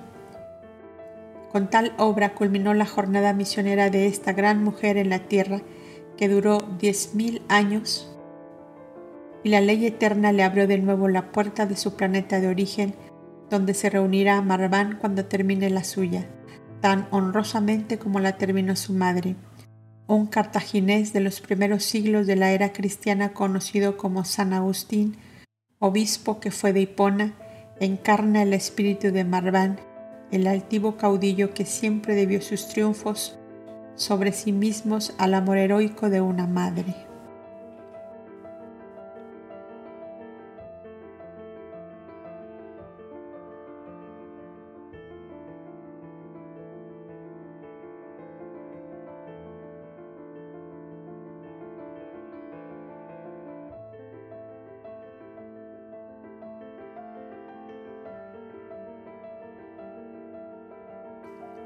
Los amantes de Dios. Cuando de nuevo sintió Marván que los pliegues de la túnica azulada ondulaban sobre su cuerpo, una grande paz invadió todo su ser y él se abandonó a esa paz, a esa serenidad, a esa suave quietud del que por fin ha encontrado lo que desde mucho tiempo buscaba. Y confidenciando tiernamente con Adonai le decía, Padre mío, soy otro hombre Vivo de una vida nueva en la cual es todo diferente de como antes la viera. Una ternura infinita se ha infiltrado en todo mi ser, como si un elixir adormecedor de todas las bajezas humanas se hubiese adueñado hasta de las más íntimas fibras de mi corazón. Oh Padre mío, ¿viviré yo esta misma vida diez años, veinte años, cien años? Oh, el amor de Solania tiene alas que elevan a lo infinito y yo me siento arrastrado por esas alas y sumergido en una azul inmensidad sin horizontes, sin límites ni confines, y donde por mucho que huele no alcanzo a conocerla toda. ¿Qué es esa inmensidad diáfana y clara donde el alma corre con inaudita felicidad, donde me parece oír un cantar eternamente nuevo y sentir un perfume constantemente renovado y una llama viva cuyo suave calor aletea dentro y fuera de mí mismo? Adonai, viejo conocedor de la profunda y misteriosa ciencia de las almas, escuchaba silencioso, buscando como experto maestro de ponerse a tono con las intensidades de luz y de sombra por donde divagaba su discípulo, y cuando vio que él esperaba su respuesta, le dijo, El amor ha florecido para ti, hijo mío y por eso te ves como sumergido en un divino encantamiento que te transforma en otro ser. Tal es siempre el comienzo de la vida espiritual verdadera, cuando se asquea del alma de todo género de emociones propias de los inferiores planos de evolución y se decide por fin a dar el gran vuelo a la cumbre donde le espera la plenitud del amor, de la sabiduría y de la paz. Más, no creas que en tal estado permanecerás largo tiempo sin lucha. Por momentos, por horas, por días largos y pesados se levantará dentro de ti el mismo hombre viejo, el que eras antes y buscará de apagar esta nueva claridad para encender la antigua, y con rojizas llamaradas alumbrará de nuevo el camino recorrido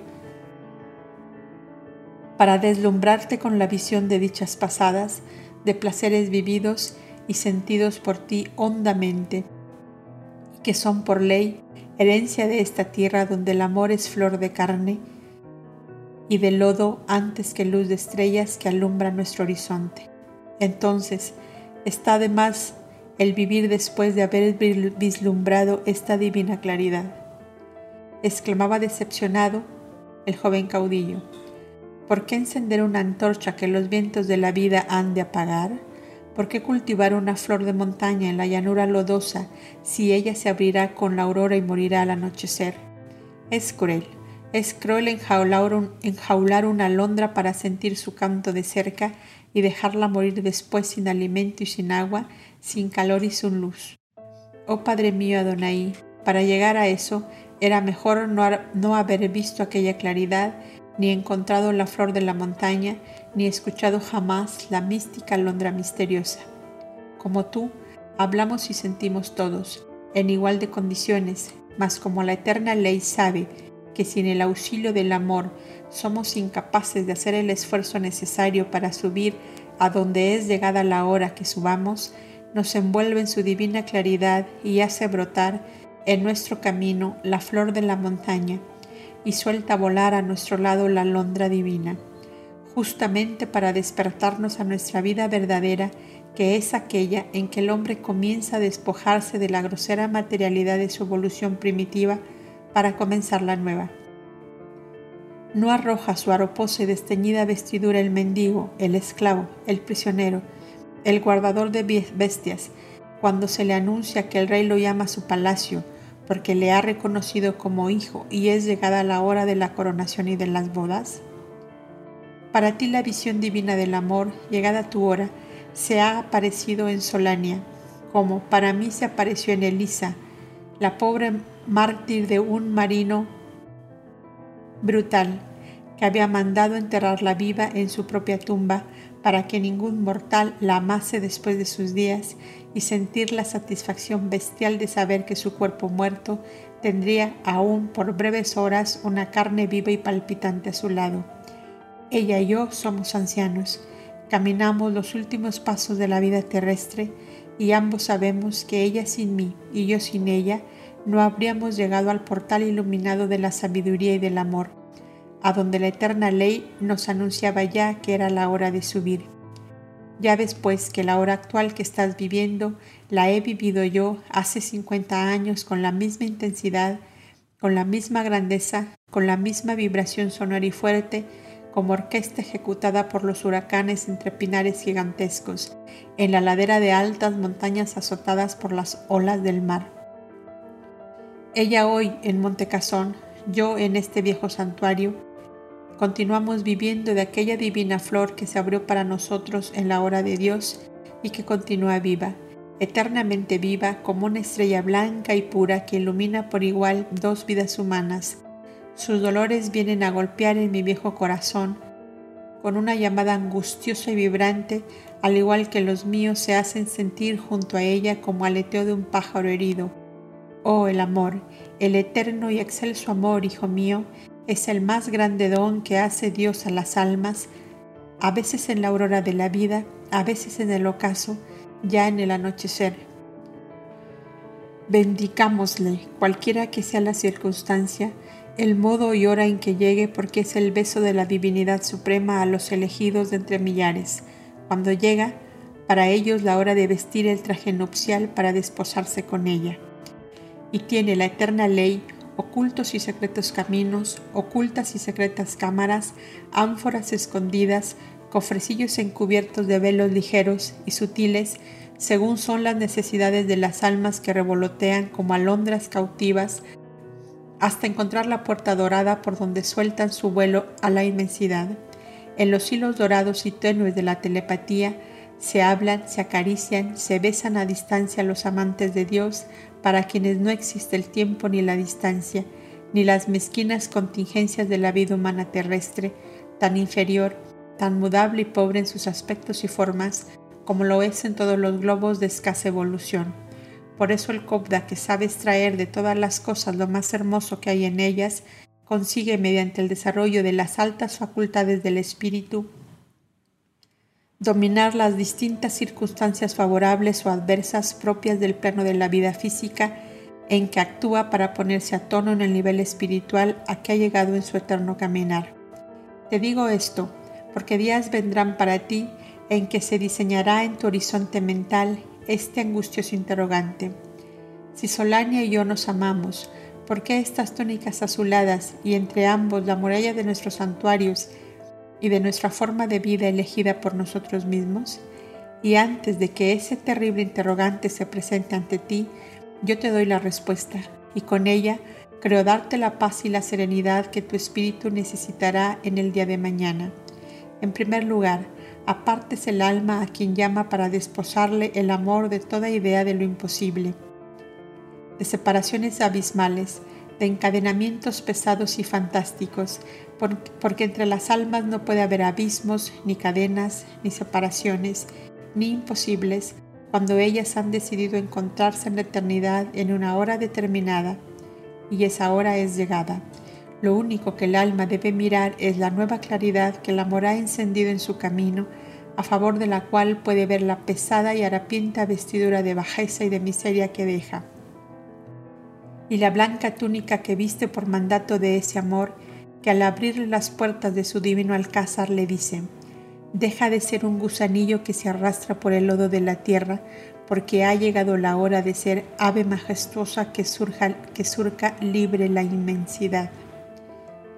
Ante un concepto tal, lleno de la soberana amplitud del alma amante y libre en el seno de Dios, ¿a qué quedan reducidos los imposibles terrestres, los abismos, las murallas, las edades, el tiempo, las circunstancias y las cosas efímeras y mezquinas creadas por el egoísmo propio de la escasa evolución de humanidades nuevas que todo lo miden con su propia mezquindad y pequeñez?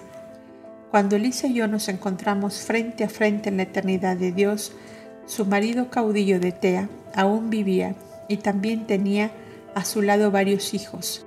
Yo estaba entre la falange de los caudas peregrinos que recorren constantemente todos los países buscando el dolor para curarlo, para restañar las heridas abiertas por él, para salvar las víctimas de todas las bajezas humanas.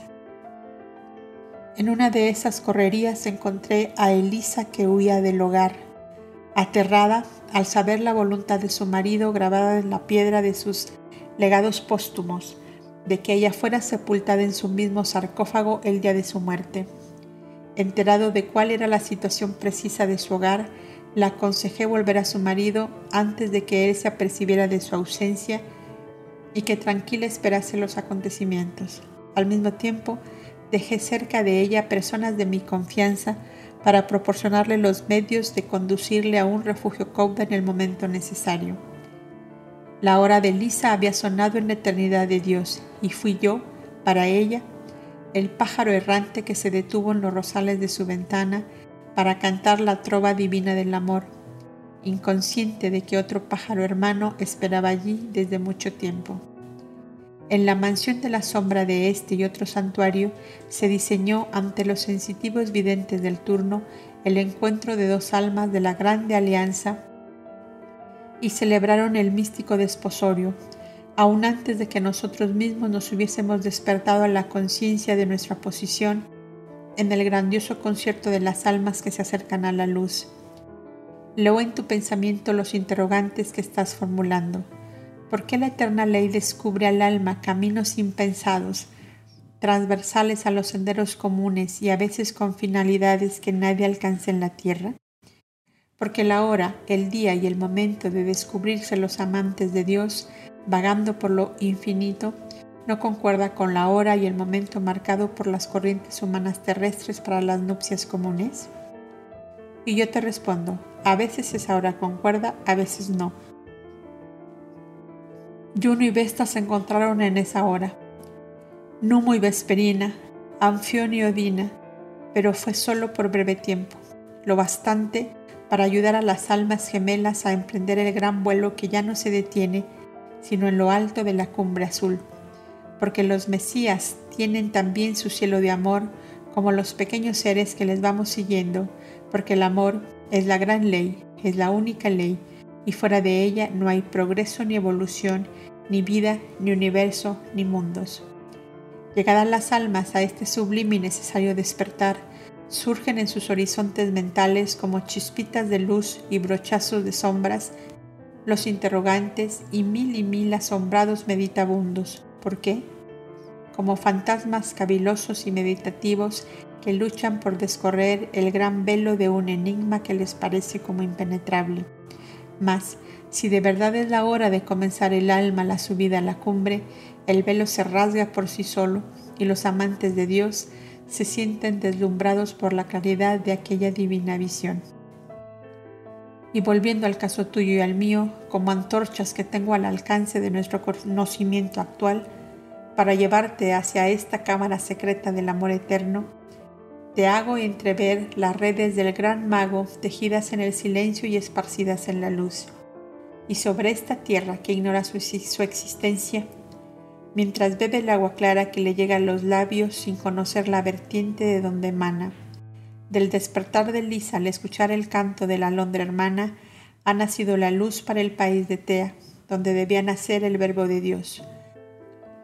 Pues que fue antorcha encendida en las tinieblas de su propio marido, cuyos crueles y brutales instintos quedaron encadenados sobre su pueblo, sin encontrar el momento propicio para descargarse en torrentes de egoísmo y de furia. Del despertar de Lisa la voz del amor que la llamaba, surgió la luz para su hijo el príncipe Eliser de Tea, para todas sus verecinas, para todos sus hijos, para sus esclavos y sus siervos, para todos los labriegos y pastores de la comarca, y hasta en las más profundas y negras cavernas de los kurganos, mineros del monte Tauro, llegaron los resplandores de un radiante amanecer. El mundo terrestre se asombra de las obras realizadas por esa mujer con el concurso de unos pocos compañeros de labor, El mundo terrestre se asombra de su fuerza de persuasión, de su constancia en el obrar, de su indulgencia en la piedad y de su rectitud en la justicia, y busca encontrar el secreto en combinaciones quirománticas o brebajes mágicos que suponen traídos por algún poderoso genio ultraestelar para dar extraños poderes a la mujer invencible. Mas nada de esto es incomprensible ni misterioso para el Cobda, que ha encontrado el libro de la divina sabiduría y pasa su vida terrestre leyendo sus páginas inmortales. Y cuando así contemplamos ahora, después de 50 años, el desfile grandioso de las almas despertadas por la obra de Elisa y encaminadas a la verdad y a la luz, a la paz y a la dicha, en cuanto se puede obtener en este plano, se nos ocurre seguir el hilo que fue tejiendo esa red en que tantas almas quedaron envueltas siguiendo ese hilo. Vamos a encontrar 50 años hace a una mujer martirizada por el feroz egoísmo de un pobre inconsciente, una mujer que se lanzaba a buscar en el hambre del desierto o en las fauces de las fieras una paz que todo en la vida le negaba.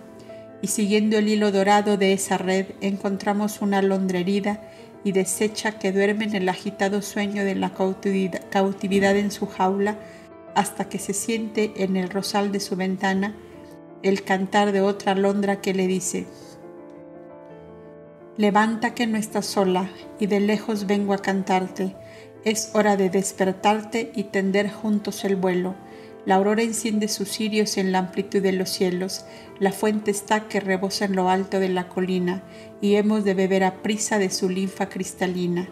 Despierta, alondra, despierta, que en el llano nos esperan entre la hojarasca muerta avecillas compañeras. Las arrastró la tormenta, deshizo el viento sus nidos, los buitres han devorado sus hijuelos y su trigo, y las raposas las acechan y van rodando cansadas, ciegas del turbión de arena que trajo la marejada. Si tú duermes, ellas mueren, si tú cantas, las levantas a lo alto de los cielos. ¿Seguirás durmiendo, alondra, sin tender por fin tu vuelo? Tal es, hijo mío, el poema del amor y de las almas, cuando ha llegado la hora de encontrarse en el concierto magnífico de los ungidos de Dios para redimir humanidades. Tu alma despertada hoy por Solania como el alma de Lisa despertada por mí, ¿qué sabes tú lo que hará en un futuro próximo lejano si una vez que el alma se ha despertado a la sabiduría y al amor, deja de ser juguete de fuerzas ciegas para convertirse en arpa viva que pulsan los hombres dioses?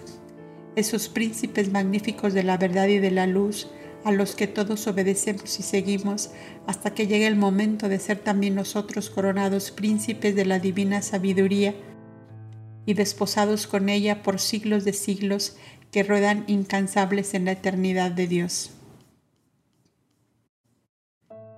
En aquel soberbio peñón del mar grande que ilumina en este instante el sol del atardecer, a donde vas a tender el vuelo juntamente con Solania, ¿Estará acaso tu misión redentora por muchos siglos? A los arpellos de tus cantos de enamorado reconquistaron el derecho a la vida centenares de niños que debían hartar con sus carnes la glotonería de convidados a tus festines, y del desbordamiento de tu amor sacarán pan, vino y aceite las turbas hambrientas de Artinón, y la magia divina de tu amor rompió las cadenas de centenares de esclavos y tejió la red piadosa de la fraternidad humana en aquel rincón de la tierra que duerme arrullado por las grandes cataratas del Nilo. Fueron los frutos primeros del maravilloso huerto de tu amor regado por Solania con el llanto de sus ojos y hasta con la sangre de su propio corazón. Tu amor seguirá cantando y tejiendo el lino blanco de sus creaciones de mago. Razas incultas de seres que llegan recién a la vida consciente esperan en letargo profundo junto a aquel peñón que ve surgir como un inmenso monstruo de entre las olas azules del mar. ¿Qué hará allí tu amor en la plenitud de su vida, si en los comienzos desbordó de sí mismo como un río caudaloso salido de madre y tendido por el desierto de resacas arenas o por las praderas abrazadas de sol? Oh Marván, hijo mío, has llegado en esta hora al alcázar luminoso de los amantes de Dios, cuando has visto florecer cuarenta primaveras que no alcanzan a la mitad de los inviernos que he visto yo caer la nieve sobre los campos y sobre mi cabeza. Y has llegado, traído de la mano por una mujer cuya vida como espíritu te lleva largos siglos de ventaja. El amor para ella en esta hora no es más que una gran luz, una inmensa llama viva que arde sin consumirla, un himno que comenzó a preludiar en una hora muy lejana, que ha subido de tono casi hasta lo infinito y que continúa vibrando en la inmensidad como una resonancia permanente, incansable, incesante. Tu ley te hizo recoger una de esas notas diáfanas y puras, como hebra de luz tendida para ti en los espacios infinitos.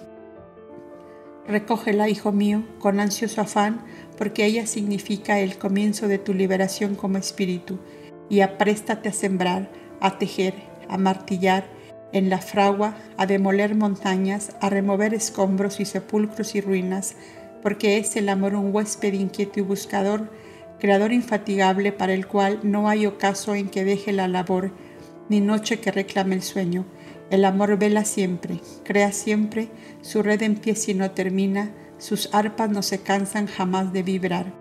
Y cuando 30, 40, 50 años hayan pasado junto a ese amor, te llamaré de nuevo a una confidencia como la de hoy, en la cual me cuentes, si has, si has podido contarlas, las almas que prendiste en tus redes doradas, como ha aprendido Solania la tuya para llevarte a esas cumbres donde nunca se pone el sol.